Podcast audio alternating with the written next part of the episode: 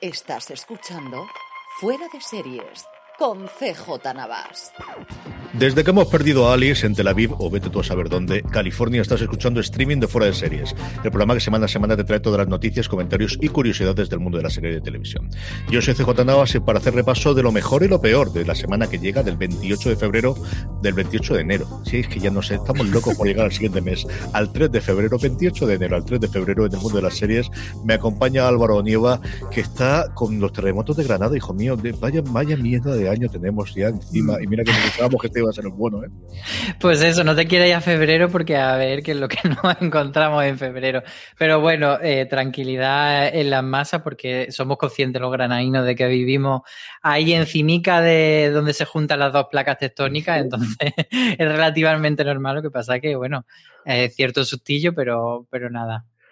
Aquí estamos, vamos, en Levante, te contaré yo cómo está el invento, ya estábamos en la cabeza, en fin, vamos con los nuestros, vamos con la serie, dejémonos los desgracias que ya tiene suficiente toda la gente, así que empecemos con novedades que tenemos un montón de críticas esta semana en fuera de series.com de todo lo que nos ha llegado. Lo primero es Nobel, que explora, que explora, perdonadme, el conflicto bélico y el negocio de la paz desde una perspectiva europea de tantísimas series europeas precisamente que nos están llegando hasta principio de año, Álvaro.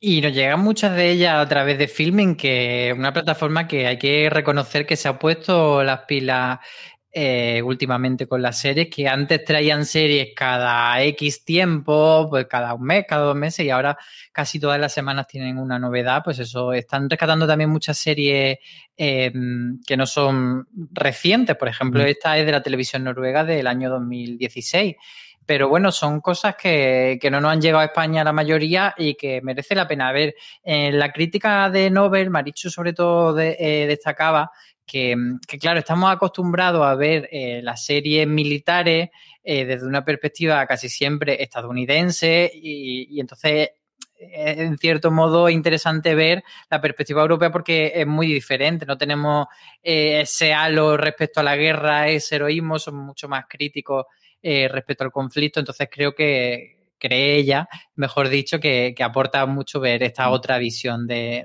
la guerra. No tendremos serie de Harry Potter de momento, pero sí tenemos la adaptación de las otras novelas que J.K. Rowling hace con su seudónimo. Cormoran Strike nos llega cargada de detectives con traumas para no perder la costumbre también de la historia de detectives. Ay, cómo has lanzado ahí lo de Harry Potter, ¿eh? a mí, vamos, que nosotros que titular, ahí podemos llegar. Es que lo de Harry Potter lo, lo voy a aclarar, claro, eh, salía en The Hollywood Report, decían que estaban en, en conversaciones así como incipientes de hacer una serie de, Harry Potter, pero desde HBO Max y desde Warner eh, dicen que no. Y bueno, al final no sabe a quién creer, pero evidentemente una serie de Harry Potter llegará a hacerse porque es eh, una de las franquicias más potentes que tiene Warner. Pero eso, que todavía no se sabe y que si hay conversaciones, desde luego está en un punto muy, muy, muy inicial. Pero como tú decías, sí que tenemos Cormoran Strike, eh, esta serie que es de BBC sobre la otra novela policiales que hace J.K. Rowling con el seudónimo de Robert Galbraith. Y, bueno, pues nos hizo un artículo a Loña explicándonos un poco qué es esto y hablando también de, la nueva temporada, que es la cuarta, que llegó a HBO España. Hace un tiempo se estrenó en A3 Player Premium El Nudo y ha llegado ya a la emisión en abierto y también teníamos una pequeña crítica de este thriller ligero, pero no especialmente seductor. Pues aquí fui yo el que, el que hizo la crítica el, de. el título se le nota, al final la, la casta bien al galgo. Pero, pero además es una serie que se estrenó en 2019, en ¿Mm? noviembre de 2019, y de hecho yo la vi en septiembre de 2019 en el Festival de Vitoria, con lo cual he tenido que refrescar un poco ese primer episodio antes de escribir la crítica porque pues eso hace bastante tiempo. Y, y bueno, al final es una serie que, como dije en su día, que creía yo que podría funcionar bien para, el abierto y de hecho el primer episodio tuvo una audiencia bastante destacable, sin ser un bombazo, pero sí que funcionó bien en Antena 3 y, creo que es al final pues ese tipo de thriller mm, muy poco exigente eh, que te puede dar esa, ese toque de misterio y mantenerte intrigado pero que a nivel narrativo, a nivel de serie, pues no es especialmente, eh, pues eso, lucido. A mí, sobre todo, la, la interpretación me parece bastante regular la dirección. Y, bueno, pues una serie que podemos dejar en eso, en, entre, en entretenimiento ligero, si alguien quiere algo de ese tipo. Que por cierto, están también echándola eh, los jueves después de, o los viernes, el día que después de, echarla en, en, Antena 3, suben el episodio a HB España. Así que mira, también tenéis la oportunidad, aquellos que estéis suscritos a la plataforma. ¿Habéis escuchado yo a Raquel Pérez eh, hablar del universo Marvel, precisamente en el, podcast homónimo, en el universo Marvel, donde está analizando junto con María Arias y Antonio Rivera todas las semanas el nuevo episodio de Bruja Escarlata de Visión? Pero también nos escribió un par de artículos. El primero hablábamos de la semana pasada, hablando un poquito de cómo fue la primera temporada de Star Trek Discovery, y ahora se ha lanzado con la serie de animación que ha traído por fin Amazon Prime eh, Video a España, casi seis meses después de que se estrenase en Estados Unidos. Ya tenemos aquí la primera temporada de Lower Decks. Eh, sí, Raquel, junto contigo es nuestra treki de confianza y, nos contaba, bueno, que, la serie es bastante divertida, que tira mucho de, por supuesto, de referencia al universo treki, pero que no se queda solo en eso y sí que ella valoraba que, como pasa con muchas comedias, tiene que ir encontrando mm. su punto justo entre, pues eso, no abusar de solo ser una comedia en base a referencia, pero encontrar su estilo de humor, que también hay como mucho referente, pues desde esa de Orville que hizo Seth MacFarlane, que era, mm, sin, sin decirlo oficialmente, eh, una parodia de Star Trek, pues Ricky Morty, que es otro referente de mm. serie de animación. Y bueno, pues eso, que está ahí como intentando en su aventura episódica encontrar su punto, pero ella decía que estaba bastante satisfecha con lo que había visto. A mí me ha gustado bastante, creo que tiene los mismos males que podía tener Ricky Morty, donde viene el creador. El creador ha hecho dos cosas importantes bueno, recientemente, en los últimos tiempos, y que le valieron el, poder tomar las riendas de este Lower Decks.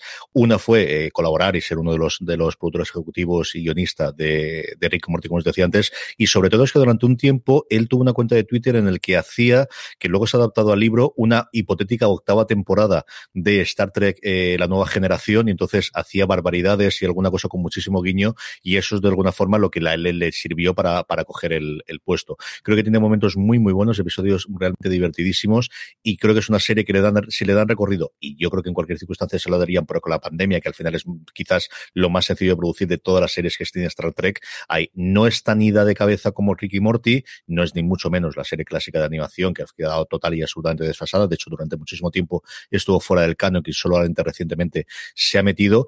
Creo que es una serie que, que pueden disfrutar todos. Es una adulta, es una serie de animación adulta y es una serie que evidentemente si eres fan de la saga tiene muchísimas referencias, ya no solamente easter eggs, sino que los eh, protagonistas viven en el universo y de alguna forma también son fans. O sea, hace mucha referencia a Kirk, se hace mucha referencia a Picard, se hace referencias a Riker, a personajes de las sagas clásicas, en el que la, la protagonista, de alguna forma, hay dos coprotagonistas, pero quizás la chica es la más protagonista de las dos.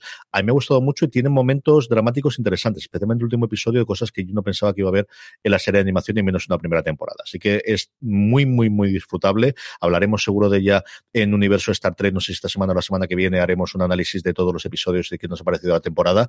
Y de verdad, si, si estáis faltos como yo, después de que acabase la tercera temporada de Discovery, de ver algo de la saga galáctica, acercaros a Lower Decks, como os decía en Amazon Prime Video. Eh, también en los mundos fantasiosos nos vamos con destino la saga Wings, de la que he oído hablar un montón y no tengo ni idea de qué va esto. Sí, cuéntame qué es esto, Álvaro. Vale, eh, te pongo en antecedentes. Esto viene de una serie de animación que se llama Wings o Wings Club, que a nosotros pues nos pilló mayores, por poner el dato, se estrenó en 2004, que yo estaba en segundo bachiller, así que a mí tampoco me pilló. Es una serie que, que se hizo en, en coproducción entre, entre la RAI italiana, RAI Ficción, y Nickelodeon. Entonces, eh, luego se exportó y entre muchos de los países a los que llegó fue España, y de hecho, eh, aunque no conozcáis la serie en sí, seguro que si buscáis la foto de, las Wings, la habéis visto en mochilas de, niños que van al colegio, en camiseta, etcétera, porque sí que son bastante icónicas. Entonces, lo que han hecho ha sido hacer una adaptación live action, pero llevando ese universo de, hadas que tenía la serie infantil, pues a una cosa un poco más teenager, pues para la gente que en aquel momento eran niños, pues ahora darle una cosa un poco más young adult. Y, entonces eh, nos hizo la crítica Marichu y ella lo que contaba era que al final, eh, si esta es una de la, tu primera serie de este tipo de fantasía o una de los primeros títulos que ve de este género, pues que te puede resultar, pues eso, atrayente y tal, pero que claro, cuando ya has visto otras series, pues eh, como The Magicians o como La Orden o como muchas otras también películas de, de género fantasía, con hadas, con leyendas y todo esto, y con magia, pues que al final se queda como un producto genérico que no llega a ser eh, demasiado, que no encuentra su, su, discurso propio, su propia voz con respecto a otro. Entonces, pues eso, se quedaba ahí un poco, pero, pero bueno, Marichu, de hecho, va a hablar con, con la actriz, la va a entrevistar, así que a lo mejor la convencen para, para acabar la temporada. y para verse la entera y esperar con ganas la segunda. No sé si vos encontrado o no, pero menos mal que tengo aquí el autor del artículo de la crítica de Tres Caminos, así que Álvaro, cuéntame, ¿qué ha sido esto? Más allá de la, de la participación multimillonaria del asunto, que yo no recuerdo ningún gobierno autonómico que saque tanto peso de hemos hecho esto para enseñar el camino de Santiago como si hiciese falta, pero vamos, ¿qué podemos destacar y qué podemos salvar en su caso de Tres Caminos? Pues es un poco rollo, la verdad, Tres Caminos. Y, en, la crítica explicaba bastante, me detenía bastante en explicar lo de la Junta porque creo que al final eso ayuda a entender por qué la serie es tan rollo. Y es que eh, la Junta de Galicia hizo un concurso para que se presentasen propuestas de tanto de películas como de series para que fuesen un escaparate del Camino de Santiago de cara al Jacobeo 2021 y ellos metieron un millón y medio de euros. Entonces de ahí nace parte de la financiación, por supuesto, uh -huh. no todo, porque las series de televisión son más caras. Luego se sumó también la televisión gallega, la portuguesa y se buscaron también financiaciones de distribución. En, de hecho, los personajes que son un coreano, eh, una alemana, pues por ejemplo, es también por acuerdo de distribución de la serie. Entonces ahí han hecho como una serie que pretende ser demasiado positiva, demasiado bonita y que al final como ficción no te aporta mucho, sale el Camino de Santiago precioso, te apetece hacerlo, entonces eso sí que lo cumple, pero no te apetece seguir, o por lo menos a mí no me sigue apeteciendo ver el resto de la temporada porque me parece que era un poco rollo eh, la trama que proponían y, se quedaba eso en, un spot de, la Junta de, de la Junta de Galicia promocionando un destino turístico más que otra cosa. De Galicia saltamos a Estados Unidos y saltamos al segundo especial de Euforia, que se estrenó con tres días de antelación sobre la fecha inicial que se va, que se va a emitir. Eh, cambiamos de protagonista en este caso. Si en el primero hablábamos de Ru, aquí giramos totalmente en esa pareja maravillosa que nos presentaron la primera temporada. Seguimos sin saber cuándo eh, Leviston y el resto del equipo van a poder rodar la segunda. Este segundo también era Loña la que hacía la crítica de este segundo episodio, que parece que le gustó menos que el primero.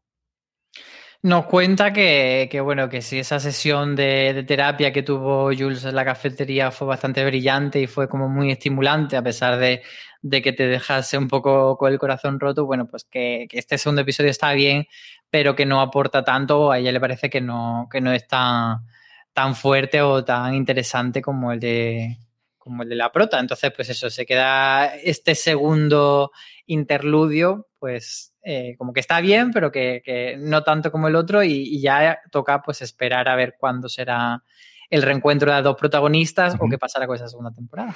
Yo lo tengo pendiente de ver, el que no tengo pendiente de ver, porque además se ha hablado de él en Coyote, el podcast oficial, es precisamente Coyote, Alberto Naum, que compone conmigo y junto con Lorena Gil los análisis que estamos haciendo episodio a episodio de la serie de XN, nos traía también la crítica de la serie Michael Chiklis a la web afueraseries.com. Pues sí, nos escribió eh, Alberto Naum y nos contaba que el primer episodio todavía pues falta como que pues es un, buen episodio en el sentido de que te presenta la situación pero te falta que te encaminen hacia mm. ella. Entonces como que él se ha quedado un poco todavía esperando a las puertas de ver eh, hacia dónde va la trama de este protagonista que se llama Ben Clemens. Eh, para quien no lo conozca, es un, un hombre que ha trabajado toda la vida en, la frontera entre Estados Unidos y México, un poco como orden de la ley, de repente se ve cuando se jubila del otro lado, eh, pues, colaborando o estando un poco en contacto con la gente a la que siempre le ha impedido el paso. Entonces, como el, cambiar eso, entonces eh, hablaba Alberto de todo lo que implica eh, esta metáfora de usar la frontera y también como la directora eh, lo utiliza también con ciertas ideas eh, visuales para hablar de, pues eso, de, de, de, lo que significa la frontera tanto físicamente como emocionalmente. El primer episodio lo tenéis ya disponible en XN Now, emiten el nuevo episodio el lunes que viene a las 11 y como os decía tenemos ya no solamente Coyote el podcast oficial, sino si todavía no habéis visto la serie y queréis ser un poquito más, hicimos un razones para ver el viernes pasado hablándose después de la misma y luego todos los madrugada del lunes al martes conforme se emita el nuevo episodio nos podréis escuchar a Lorena, a Alberto y a un servidor hablando eh, en profundidad de cada uno de los episodios que estén XN de Coyote. La última crítica, perdón, sí, la última crítica, porque último es la columna cuatro trazos de Antonio Rivera que tenemos, la decía Ayer, y es acosador nocturno a la caza de un asesino en serie, pues otra cosa de estas de maravillas, de, agradables y de cariños, en fin, de cosas que hace Marichu. Sí, es la última serie documental que ha sacado Netflix. Eh, está basada en un caso muy, muy famoso de los años 80, que de hecho eh, aparecía en la temporada de de American Horror Story 1984, pues era uno de los personajes que muchas veces pues eso rescata American Horror de reales y lo reinterpreta, este Night Stalker, dicho en inglés, que fue un, un asesino que, al final fue como muy interesante porque eh, sembró mucho el, bueno, muy interesante, me refiero a nivel de ficción y a nivel de documental, porque sembró mucho el pánico y era, era muy sádico, pero a la vez no tenía un patrón, entonces eh, cundió mucho el pánico por eso, porque no había una forma de rastrearle. Y lo que nos dice Maricho en su crítica es que no es una serie documental em, que sea especialmente interesante para la gente que no está muy acostumbrada al true crime, porque eh, no se mete mucho en hablar eh, digamos, de los detalles cabrosos del caso, de la figura del propio Night Stalker, sino lo que se dedica más es a contar cómo eh, la labor policial no es tan trepidante como lo vemos en las películas y como creemos que es, sino que muchas veces, pues, es como mucho más lento, hay un proceso, pues eso, que se recrea en la serie documental en explicar este proceso, que muchas veces eh, es tedioso hasta que hace el clic de decir, vale, ya sabemos la pista de la que tenemos que tirar y esto es lo que nos lleva a ficharle. Entonces, el análisis que hace el documental va más por ahí. Eh, yo vi el primer episodio y es un caso, además yo creo que te presentan muy bien al principio de la situación en Los Ángeles en ese momento, de, de, de, cuna de un montón de, de casos, eh, tanto de movidas raciales por un lado, con Rodney King, como el, asesinato de, Night Stalker. Y como decía Marichu en, en, la crítica, aprovecha mucho la interrogación a los dos investigadores que al final dieron con él muchísimo tiempo después. Y los tiene a los dos hablando a cámara en primera persona y ha podido entrevistar a los dos. Y yo creo que es quizás de las cosas que más interesantes que aporta al género y a este, como decía Álvaro, un caso tremendamente conocido en Estados Unidos y de que hemos visto varias variantes en ficción en los últimos tiempos. Lo último, como os decía antes, el artículo Cuatro Trazos, la columna semanal que hace Antonio Rivera sobre animación, que este caso se va al tío Gilito y a sus patoaventuras. Yo recomiendo muchísimo leer esta columna porque está, aparte, muy bien escrita, eh, graciosa e interesante. E incluso para la gente que, que no le gusta mucho este tema del revisionismo y de los woke y tal, creo que, incluso a ellos les puede gustar porque Antonio no va por, por esa parte del revisionismo de que él crea tanta polémica de decir, bueno, no estás entendiendo el contexto en el que se hizo aquella obra y la estás tratando tal, sino que es mal el, tema de decir, eh, cuando era niño veía un episodio y no eras mm. capaz de analizar todas las implicaciones que tenía y todo el mensaje que contenía una serie como Pato Aventuras, pues eso, que al final piensas que, son paticos yendo de aventura y nada más. Entonces, eh, él en concreto hace mención a un capítulo que se, titula El país de Tralará, que el tío Gilito y los tres y los tres sobrinos que tenía, pues se van a un, a un país lejano, así tipo el Himalaya, tipo eh, chinos, y, le enseñan, una, se encuentran en un país donde no conocen el dinero y entonces ellos le enseñan el dinero y entonces lo, digamos que los corrompen y se convierten en avaros. Entonces, eh, Antonio hace como un poco análisis de, todo lo que, lo que llega a significar esto y también un poco de la figura del propio Pato Donald, de cómo también se ha ido interpretando a lo largo de, los años, desde de, las tiras cómicas que se empezaron a hacer eh, los años 60, pues cómo se ha ido interpretando todo el mensaje que hay detrás de, estos paticos que, vemos tan inofensivos. El artículo me encantó. Discutiré, cuando deje de hacer una cerveza, discutiré de verdad parte del liberalismo y de que esto de enseñar el dinero y todo más, Antonio, a ver cuando nos dejen. A mí lo que me ha recordado, y mira, echando memoria y contando la historia del abuelo Cebolleta, yo recuerdo un cómic que tenía en los años 80, editado por Hacienda, que tenía en ese momento para explicarte el IVA. Y, era una cosa alucinante porque además funcionaba de la misma forma y era una especie, yo no recuerdo si náufrago, que alguien que llegaba a un pueblo, en ese caso indígena americano, que a día de hoy, no es que te dijese que está prohibido, es que cesan automáticamente al que editase el cómic aquel y le iba enseñando ya no solo el dinero, sino por qué tenían que tener los impuestos y cómo cobraba el IVA, porque era justo cuando se implantó el IVA con la entrada de España a la Unión Europea. Tiene que estar en casa de mis padres y me ha recordado tantísimo, tantísimo de qué entendería yo cuando tendría 10 años y a día de hoy con las opiniones que tengo yo, ¿cómo lo consideraría? Porque me pareció una cosa absolutamente delirante. El episodio tengo que verlo y ya lo discutiré yo con, con Álvaro, eh, con Álvaro y con Antonio. Vamos a ir con los estrenos de, de Marichu, con los estrenos de toda la semana. Antes, si queréis estar al tanto de las noticias y de todas las críticas cuando las publicamos, como siempre os digo, uniros a nuestro canal de Telegram, ahí los publicamos todos, telegram.me barra noticias FDS, ahí directamente os hacemos la notificación cuando subamos cualquier cosa y es mucho más inmediato y más rápido que estéis, evidentemente, que agradecemos y que podéis seguirnos también en redes sociales, pero telegram.me barra noticias FDS y ahí Luis Aceituno, cada vez que tenemos cualquier post dentro de la, de la web o cualquiera de nuestros podcasts, os notifica automáticamente. Vamos ahora ya sí con Lozábal y con la agenda de la semana. Vamos con la agenda de esta semana, una de esas semanas más bien cortita de estrenos, pero que bueno, contiene un par de joyitas.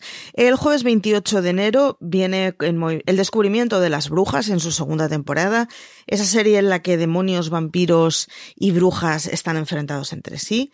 El viernes 29 de enero Los espabilados, el regreso de Alberto Espinosa en Movistar Plus.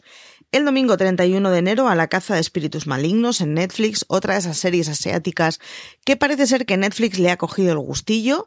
El martes 2 de febrero, La infamia en filming y el regreso de 911 con su cuarta temporada en Fox. Y para acabar, el miércoles 3 de febrero, Firefly Lane, el, viaje de las luciérnagas en Netflix y por fin Devils en Movistar Plus. Pues esta es una semana tranquila, Álvaro. ¿eh? mucho más de lo que yo esperaba. Sí, sí, es una semana para ponerse al día con otras cosas, pero bueno, a ver también eh, esto que, traen si, si, nos resulta interesante. Yo mm, realmente no estoy muy emocionado, pero voy a verlo espabilado porque me he puesto yo eh, como deber hacer yo la crítica esta semana. Así que tengo que verme, pero todavía tengo los screen y todavía no me ha dado tiempo a ponerme, así que no sé si estará bien o no, o si se confirmará mi grande miedo hacia, hacia la nueva serie de, de Movistar.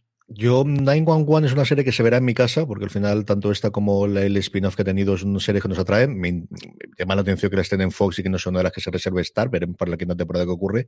Y luego a mí me gustó en su momento, sin pasarse la primera temporada, el descubrimiento de las brujas, especialmente porque el protagonista es un tío que me gusta muchísimo desde que lo he visto en varias cosas, especialmente en The Good Wife y en The Good Fight recientemente. Son quizás las dos que me dan a mí. Y antes hablábamos de filming que al final trae cosas muy chulas. Evidentemente, la infamia puede ser la otra que me atraiga, pero coincido con Álvaro. Yo creo que la semana desde que llevamos haciendo esto, desde luego los últimos dos o tres meses, en el que mm, si me dijese cuál tienes que hacer, tengo que empezar a hacer selección, no porque tengo acumulación y cuál elijo del todas, sino que no hay ninguna que digas, esta segurísimo que lo voy a ver. Así que, mira, una semana para, para tener y para ponerse al punto que hemos tenido un montón de estrenos en las semanas más recientes. A ver, de, de Infamia, es verdad que una serie interesante, a mí es que me ha echado un poco para traer el tema de que de que una sobre una desarticulación de una red de abuso mm. Sexual de menores, entonces como que el tema me apetece esta semana poco, pero vamos, es una, serie ganadora de BAFTA, o sea que, qué buena tiene que ser. Y Devils, pues bueno, es el regreso de Patrick Dempsey a la ficción y, y, Aloña va a hacer la crítica, así que ya la semana que viene hablaremos de la crítica que no ha hecho y, nos dirá si merece la pena o no meterse. Que además una serie que es un thriller financiero ambientado en Londres que tuvimos hace no mucho Industry, así que a ver, a ver qué, nos cuenta Aloña que también hizo la crítica de aquella.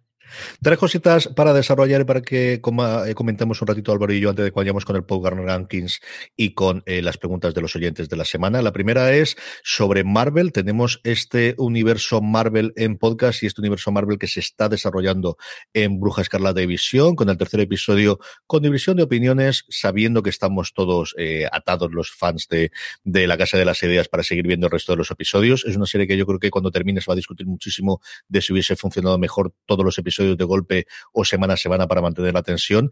Y mientras tanto en la web estamos hablando de, bueno, pues esas referencias que se está haciendo, especialmente ese símbolo con la espada, eh, con que sabemos que es Sword, ese personaje que en el tercer episodio le ocurre varias cosas y quién puede haber detrás. Y sobre eso tenemos bastante también en la web. Raquel, precisamente, que es una de las integrantes del podcast Universo Marvel, ha sido quien nos ha escrito estos dos artículos, así que no me voy a meter mucho en, explicarlo, porque puede que haya gente que todavía no esté viéndolo, pero eso eh, hay una cosa que es su work que se va viendo a lo largo de la serie, que tiene una explicación eh, para quienes conocen los cómics y Raquel es súper comiquera sabe muchísimo. Y lo mismo pasa con, con Agnes, que es el personaje de Catherine Hahn, que hay muchas teorías, una parece que es bastante evidente y es la que desarrolla em, Raquel, porque ese Agnes, pues parece que esconde algo más, parece que esconde una referencia a un personaje de cómic, que no decimos cuál es, para respetar el misterio de quien quiera verlo sin saber nada, pero bueno, que ahí en la web fuera serie.com encontráis la explicación de qué personaje se, que, se cree que es y, bueno, y toda su historia de qué ha pasado con, esa, con ese personaje en los cómics, que podría o no, eh, pues eso, utilizarse tal cual o reinventarse o, o, fusionarse o hacer mil cosas con él. Mañana viernes tenemos el cuarto episodio que esperemos que nos dé muchas más respuestas y inmediatamente después, posiblemente el mismo sábado, tengamos ya publicado el nuevo episodio, el nuevo análisis en el universo Marvel, como decía previamente Álvaro. No tenemos todavía confirmación de la segunda temporada de 30 monedas, pero seguimos hablando de ella y seguimos hablando porque Jorge Guerrica Becheverría tuvo a bien charlar un ratito con Álvaro Nieva y de ella hemos sacado dos cosas. Por un lado, el análisis del final y por otro lado, un artículo sencillamente maravilloso con las referencias que nos trae la serie, que especialmente para los fans de los mitos de Tulu, pues nos ha hecho muchísima ilusión, Conmigo no, con María Juárez fue con, la que, habló. Y, yo eh, tengo, la verdad, la tarea de aprenderme el apellido de este hombre, pero si conseguí aprender cómo se escribía Matthew McConaughey cuando, cuando escribía de True Detective, esto me lo voy a aprender. Eh, como tú dices, son dos dos artículos muy interesantes. El del análisis del final, pues bueno, Marejo le, hizo muchas preguntas sobre por qué habían tomado ese tipo de decisiones y si tenían pues otro final en mente, etcétera. Así que quien haya visto la serie, yo creo que es un, buen complemento para leer. Y luego el de la referencia también es muy interesante porque eh, lo que explica él es que muchas de las cosas que la gente ha estado viendo en la serie y que le han parecido incluso evidentes, pues por ejemplo Juan Galonce en sus críticas semanales y compañeros de otros medios o gente en Twitter, en redes, pues que son referencias que a lo mejor ellos no han puesto ahí eh, expresamente. De hecho, eh, él decía, yo flipo, me hace mucha gracia esa expresión porque eh, uno de los ejemplos que comentaba y que no es muy spoiler, así que lo puedo utilizar porque del, del principio de todo, es que él no tenía en la mente que, que el cura del exorcista era también boxeador y, a ellos les pareció muy chula la idea por lo que le aportaba a su cura y luego eh, pues lo vieron y dijeron, ah, pues sí, es verdad. y evidentemente él no lo dice como como diciendo, no, es que yo no he visto el exorcista, no sé de qué me estás hablando. Simplemente es lo que explica que hay, eh, tanto él como Al le han ido absorbiendo durante mucho, mucho tiempo muchas cosas, muchas referencias culturales y que como que las tienen en la parte de atrás del cerebro y aunque no son conscientes de, eso, pues forma parte de su universo, de su cultura audiovisual y, y yo creo que eso pasa mucho. Al final que, no siempre tiene eh, la referencia exacta o yo me siento muy identificado que tengo muy mala memoria, pero al final todo eso forma parte de tu bagaje y lo incorpora de alguna manera. Totalmente. Yo, vamos, desde luego de entrevistas que he ido a, creadores un montón de veces eso ocurre y a nivel personal exactamente igual. De alguna vez de, que he escrito algo que tenga de y esto, pues sí, ahora que lo dices, sí, pero vamos, que yo cuando estaba haciendo esto, bajo ningún concepto se me había ocurrido que fuese así. Es algo, yo creo que tremenda y absolutamente habitual. Lo último que vamos a comentar es la columna. Antes hablamos de cuatro trazos de la columna semanal que hacía Antonio Rivera. Vamos a hablar también de series contra cultura, de la columna que hace Alberto Naón García, hablando precisamente de, antes lo comentaba yo cuando hablábamos de eh, Bruja Escarlata de Visión, de cómo va a funcionar o si se hubiese estado todos los episodios de golpe. Y exactamente lo mismo, ya no en el visionado, sino en la crítica, es una cosa que llevamos teniendo, al menos desde Netflix, y que abrió el melón de hacemos críticas semanales, hacemos críticas de toda la temporada, se puede criticar una serie episodio a episodio a ritmo de emisión, hay que esperar hasta el final. Es el eterno de debate, lo cual no quiere decir no sea divertido desde cuando revisitar. Y yo tengo muchas opiniones al respecto. Eh, sí, la columna de, de Alberto es muy interesante. Él partía de una reflexión que hacía un David Simon enfurruñado con el New York Times, eh, en la que decía, que no lo comparto yo, bueno, pues que, que al final que la obra había que verla completa, que eso de hacer mm, crítica de episodio a episodio, eso de que haya tanta gente hablándole que le parece absurdo, y luego también mencionaba que, que las personas que llegaron tarde a The Wire y ahora dicen por qué The Wire es tan buena, bueno, porque pues que no tienen una opinión como quienes vieron The Wire en su momento y, y, estuvieron acompañando la serie. Yo mi opinión es que eh, siempre eh, la crítica se puede hacer en todo momento y hay que entender eh, las diferentes formas de hacerla y, y saber mmm, explicarle a la gente tú qué tipo de crítica estás haciendo. No es lo mismo hacer una crítica de una peli de los 90 ahora que hacerla en su momento. Sí.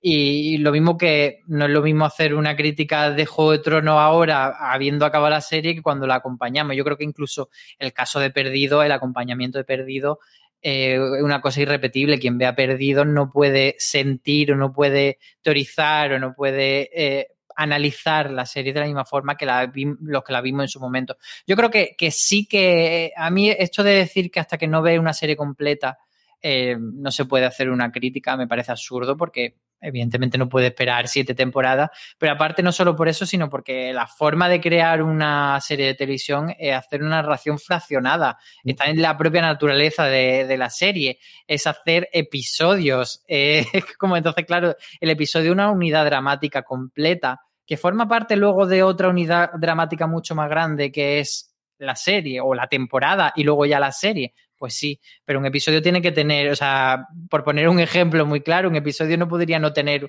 un, arco completo y que se acabe y, no haya final. Entonces, todo eso lo puedes valorar y especialmente en los episodios pilotos, yo creo que eh, además es, un problema al que se han enfrentado muchas producciones de Netflix que no han sabido respetar esa fórmula. Un episodio piloto tiene que contarte qué es la serie, todas las bases de la serie, todos los pilares fundamentales, todo el tono, todos los personajes principales tienen que estar marcados ahí y luego ya avanzaremos y la serie podrá ser mejor, peor, subir o decaer. Pero ese episodio piloto tiene que poner la carne en el asador y contarnos eh, lo que nos tiene que contar. Totalmente. Yo, a ver, aquí hay varias mm, sombreros que me puedo poner o gorras, que es más mío que, que ponerme sombreros, ¿no? Una es como usuario, a mí me encanta leer críticas episódicas. Yo he tenido momentos, es decir, mi disfrute de ver Mad Men no hubiese salido el mismo si no hubiese salido después las críticas de Seppingwell, la crítica de no recuerdo quién eran, que eran dos diseñadores de vestuario, dos personas de, de que se centraban sobre todo en analizar el vestuario, y eran eh, unos análisis maravillosos, o con Breaking Bad, o con Juego de Tronos, o en muchas de las ocasiones. Es decir, y desde luego mi visión no hubiese sido la misma de perdido si no hubiese estado metido la parte de, de los foros y de comentarios de hacerlo, o incluso lo citaba también Alberto Naúl la primera temporada de Westworld si no estaba siguiendo toda esa parte de la intriga y de desvelo o de intentar anticiparte lo que te va a contar la ficción después, ¿no? Desde el punto de vista de cómo tienes que hacer la crítica o no te hacer, pues ahí soy tremendamente liberal en cómo tratar otras cosas de esta vida que cada cual haga lo que quiera, sabiendo, yo creo que sí que yo creo que la regla del juego lo contabas tú Álvaro, de dejarlo muy claro, es decir, si esta crítica la he hecho viendo los tres primeros episodios, se dice que he hecho con los tres primeros episodios arreglado, y si luego tengo que revisitar y corregirme a mí mismo, pues porque la he salzado y luego resulta que flojeaba en el mitad, o porque al principio me ha parecido una cosa muy flu-flu y que realmente crecía mucho al final y he mantenido el ritmo, pues yo creo que al final reconocerlo, que a todos nos cuesta decir que nos hemos equivocado, pero bueno, chicos, se hace y ya está, no absolutamente nada más. Creo que evidentemente Netflix ha cambiado las reglas del juego, aunque todo el mundo menos ellos están volviendo al redil de vamos a emitir semana a semana para tener ese run run semanal que también, por ejemplo, ha funcionado a Disney Plus con The Mandalorian. Yo creo que no hubiese sido el mismo el efecto que hemos tenido con The Mandalorian recientemente si se hubiese estrenado todo de golpe que si se ha estrenado semana a semana por las teorías, por los comentarios y nosotros, bueno, pues evidentemente tanto las columnas en la web como en, en, en el, como en los podcasts, ¿no? Creo que al final la crítica definitiva la puedes hacer cuando ya hayas terminado de verla. Pues posiblemente sí, pero oye, como siempre, tantas cosas, otras cosas, es que el camino es muy divertido cuando lo vas haciendo pasito a pasito. Y yo, igual que tú, soy un gran defensor de que sí, esto tiene episodios. Que te lo has decidido cargártelo porque vas a contar una película en siete horas, maravilloso. Ya, dame episodios. Yo mmm, quiero episodios, lo siento mucho, pero soy un gran defensor de, de la parte episódica porque al final es lo que me ha llegado muchas veces, de ser después de 30 minutos, 40 minutos, una hora, y decir, muy bien, venga, yo era el segundo, pero el primero ha estado muy bien y he tenido un cierre como tiene que tenerlo, aunque se quede en cliffhanger, pero he tenido este cierre.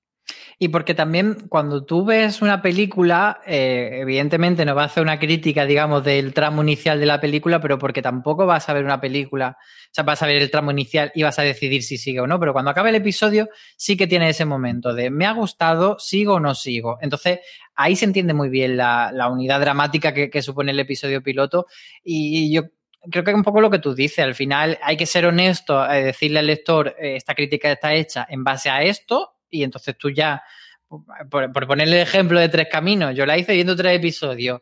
Si luego la serie Maya del episodio 4, una maravilla, mm, cosa tuya, pero yo he visto esto y, creo que es suficiente para valorar eh, cierta eh, eh, totalidad de la obra. Evidentemente no estoy valorando la totalidad de la obra, pero mm, no van a aparecer marcianos en el episodio 4, no va a, a de repente a convertirse en un thriller súper rápido. Entonces, creo que también hay que eh, tener la capacidad como crítico de saber cuánto tienes que ver para saber que tienes toda la herramienta o toda la información para hacer una crítica. Y luego también está un poco una cosa casi más que nos da para teorizar en otra línea, es qué es la crítica. Si al final estamos haciendo un análisis cultural, que por un lado sí, por otro lado estamos haciendo eh, un acompañamiento al, al lector o al espectador y estamos haciendo un poco esa función de amigo con cierta experiencia que le dice si esto pues está bien o está mal, le va a gustar o no le va a gustar y un poco esa parte más prescriptor que, que analista.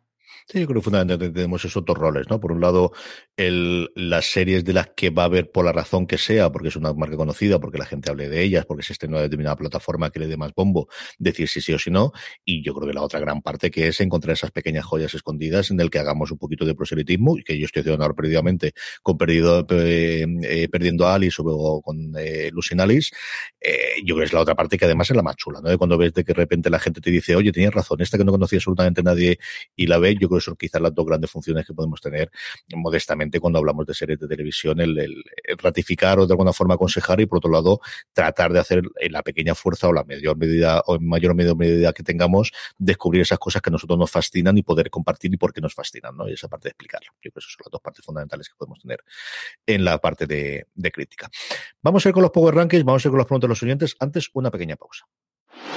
Estamos ya de vuelta, vamos con nuestros Power Rankings, la lista de las series más vistas por la audiencia de fuera de series durante la semana pasada, una lista que hacemos semanalmente a través de un post que os invitamos a contestar en fuera de series.com, aunque como siempre os digo, la forma más sencilla es que os unáis a nuestro grupo de Telegram, además de poder hablar con más de 1.400 personas que están ahí diariamente, ya os digo yo que diariamente y hora a hora y minuto a minuto hablando de series de televisión, cuando colgamos la encuesta, cuando, cuando colgamos la encuesta os lo avisamos y la tenéis para decirnos las tres series que más os han gustado de de la semana anterior. Así es como hacemos nuestros Power Rankings. Unos Power Rankings que abrimos con los Bridgerton. Se deja dos puestos y se queda en el puesto número 10 de eh, nuestro Power Ranking, la serie de Netflix ya renovada para una segunda temporada.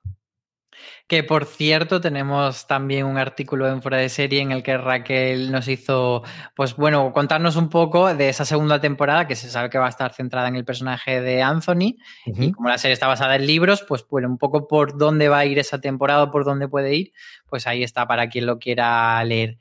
Número 9, Your Honor, una serie que, aparece ahora en, el Power Ranking, pero que no es nueva, es una serie que está emitiendo semanalmente eh, Movistar Plus con Brian Cranston de Breaking Bad como protagonista y que, bueno, pues parece que el ir semana a semana le ha mm, beneficiado y la gente se está incorporando a ella. Sí, con mucho pedigrí tanto delante como detrás de la pantalla, que quizás está haciendo menos run run del que se le podía augurar, como os digo, con el pedigrí con el que venía. En el octavo, he hablado un poquito de ellas antes, de Mandalorian, la serie de Disney Plus, todavía se mantiene ahí Baby Yoda, todavía se mantiene ahí Mando, cae tres puestos, se queda en el puesto número ocho. En el 7 entra esta semana la segunda temporada de Jurassic World Campamento Cretácico, que, que, yo he de decir que ya la he visto y que tengo opiniones, pero que no voy a decir porque mm, la acabé anoche y tengo que, sentarme a escribir la crítica, así que para la semana que viene hablaremos de ella. Yo aquí tengo deberes para ver con las crías, que por indicación de Álvaro la primera temporada con ellas, le gustó muchísimo y me volvieron a decir, bueno, ¿y el siguiente dónde está? No está. ¿Cómo que no está? Y ella vuelve a explicarle cómo funciona el proceso creativo de la serie de animación, que no lo he entendido con esta y menos todavía lo han entendido con Hilda. Yo os digo yo que no. Pero bueno, con esta ha pasado poco tiempo entre una y otra. Desde luego que sí, comparado desde luego, desde luego que sí. En el sexto se nos queda The Expanse, que por cierto he empezado a ver, a ver si me, me, reengancho, que estaba un poquito eh, abandonada. Dos puestos se deja la serie de ciencia ficción de Amazon Prime Video y se queda en el puesto número 6. En el 5, Lupin, que baja dos, dos puestos también. Eh, entró muy fuerte esta serie de Netflix. Parece que ya la gente está, está abandonándola, pero bueno, se mantiene en el 5, así que todavía sigue bien. Cinco puestos sube, pero no es la mm, serie que más sube, que la tenemos un poquito más arriba. Vikingos, ya tenemos la última temporada disponible totalmente en TNT, cuando además esta misma semana se anunciaba ya parte del cast que lo sacamos en fuera de series de ese spin-off que está alrededor de, de Vikingos Valhalla, si no recuerdo mal, que ya empieza a funcionar dentro de Netflix. Y en el 3 eh, baja un puestito Cobra Kai y se mantiene, bueno, lleva bastantes semanas desde que, desde que se estrenó esta tercera temporada en Netflix, así que bueno, ahí está, sigue la gente dándole amor. Nueve, sí, nueve puestos, ha subido tal y como esperábamos, pero no llega al uno, se queda en el dos. Bruja Escarlata de Visión, la serie de Marvel actualmente disponible y de emisión semanal todos los viernes en Disney Plus.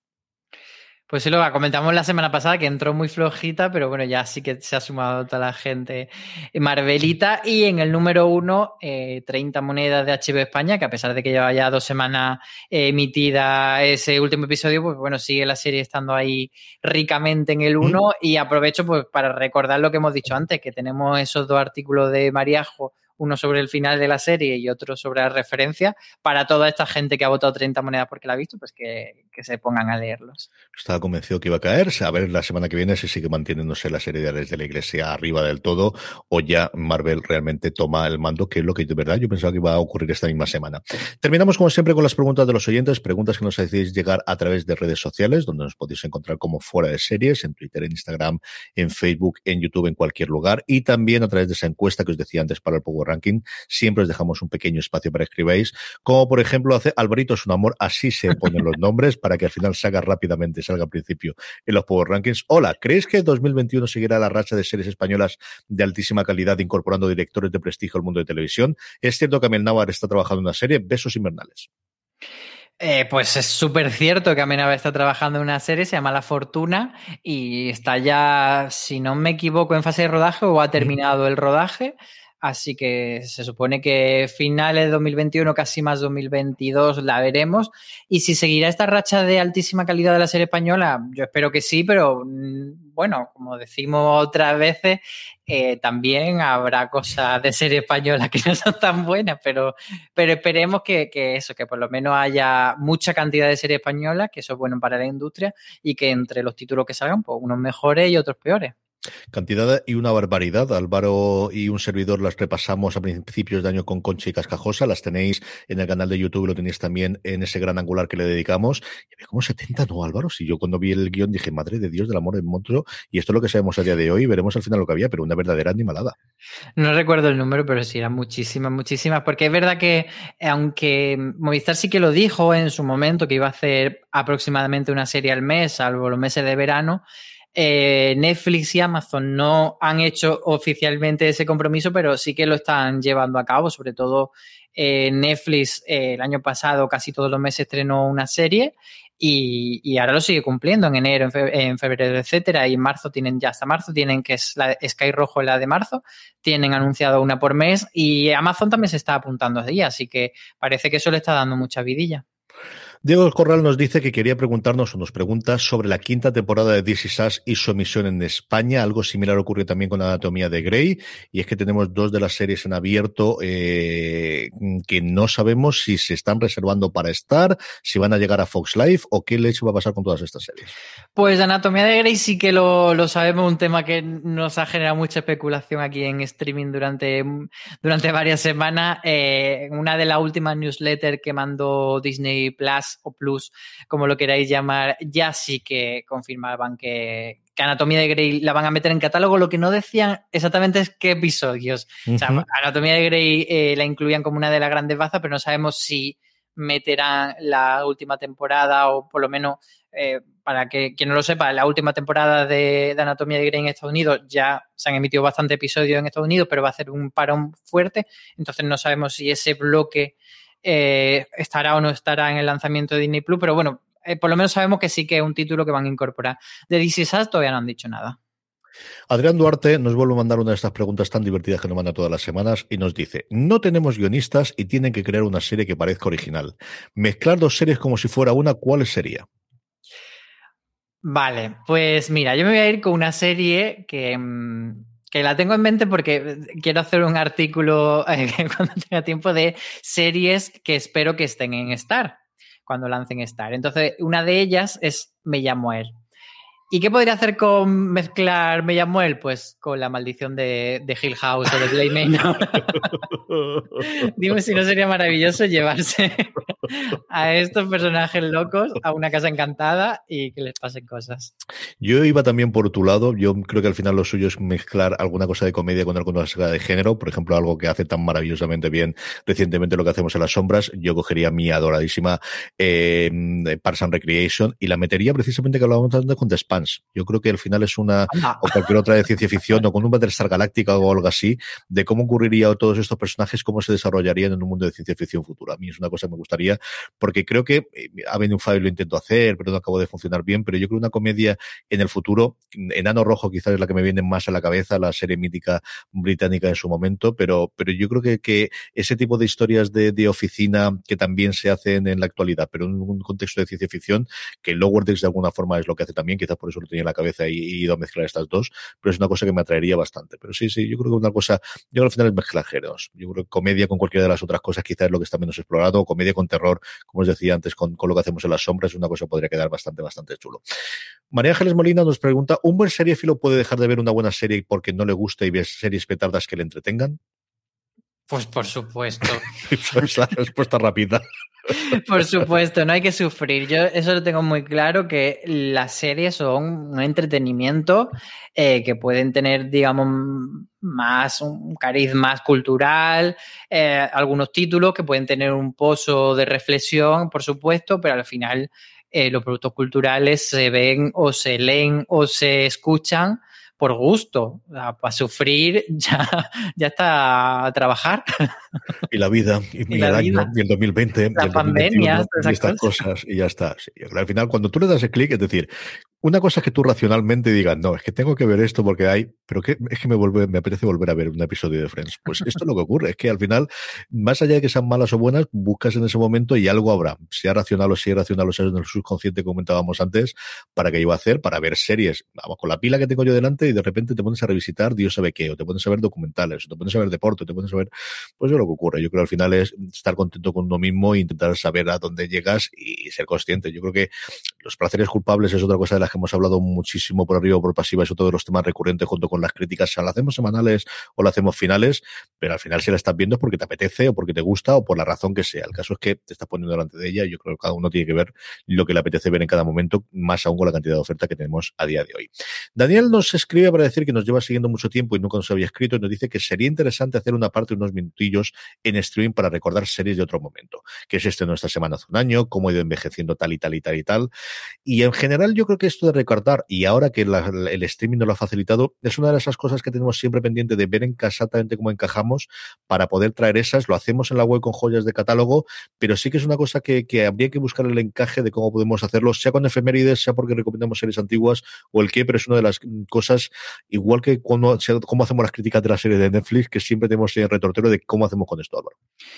Pues es una buena idea. Vamos a darle unas cuantas pensadillas y, vemos cómo podemos incorporarlo a streaming. Pero yo creo que sí que es verdad que, mm, por supuesto, streaming es como un programa más de actualidad y repasamos como lo que en el momento, pero al final no todas las series eh, que se pueden recomendar y son las que se estrenan esta semana. Así que vamos a darle una vuelta y pensamos. Miguel Ángel Macho nos dice que está a priori a favor de las series que se hacen en Europa y nos pregunta o nos dice este, por qué esta situación. Si es debido a un gran interés por parte de las cadenas el que publiquen tantas cosas eh, europeas o si tiene que ver por una legislación europea sobre cuota de producción europea. Bueno, yo creo que un poco todo. Por supuesto que las cadenas y, las plataformas tienen que invertir y tienen que tener una cuota de producción. Pero por otro lado, uno de los fenómenos por los que creo que, hemos pasado de, importar no tanto, o sea, por supuesto casi todo lo de Estados Unidos nos llega, pero también viene mucha serie europea, es porque antes estábamos como mucho más ceñidos a al tamaño de temporada, de esas temporadas grandes, o sea, que cuando una cadena de repente tenía muchísimo éxito con una serie, pues quería que le durase eh, 20 semanas en la parrilla. Y entonces ahí tenía muy poco encaje las series británicas que tenían 6, 8 episodios, sobre todo si eran 6 de media hora que se quedaban en un suspiro y que para las televisiones lineales pues no tenían tanto sentido. Una vez roto un poco eh, esta fórmula, eh, yo creo que sí que nos hemos abierto mucho más a la serie europea. Y terminamos con Ramojimo que nos dice para mí mismo, para CJ Navas, ¿alguna novedad sobre Fundación de Apple TV Plus? Estamos con las mismas ganas. Pues las únicas novedades que tenemos recientemente sobre esto es que han ampliado y ya ha confirmado, esta semana ha llegado, me ha llegado a mí el correo, la suscripción gratuita que nos dieron aquella gente que en su momento compramos algún cacharro de la manzanita eh, hasta julio. Así que yo creo que se ha pegado una patada para adelante para acabar de tener todas las series y poquita cosa más. Yo no he visto ningún teaser, ningún tráiler, ya nada más, pero ya que hablamos de Apple TV Plus, no sé si lo he dicho, tenéis que ver Perdiendo a Ablis. O sea, tenéis que verla. Pero Mi, mi, pregunta, CJ, es, o sea, ¿cuál es tu teoría? Que al, al expandir eso hasta julio, Fundación va a estar dentro de ese periodo. Que estrenan, en, que estrenan en junio y te, se te calcula eso cuando vaya, cuando falten dos episodios de esa y de The Morning Show. Esa es mi apuesta. ¿Tan malos van a ser?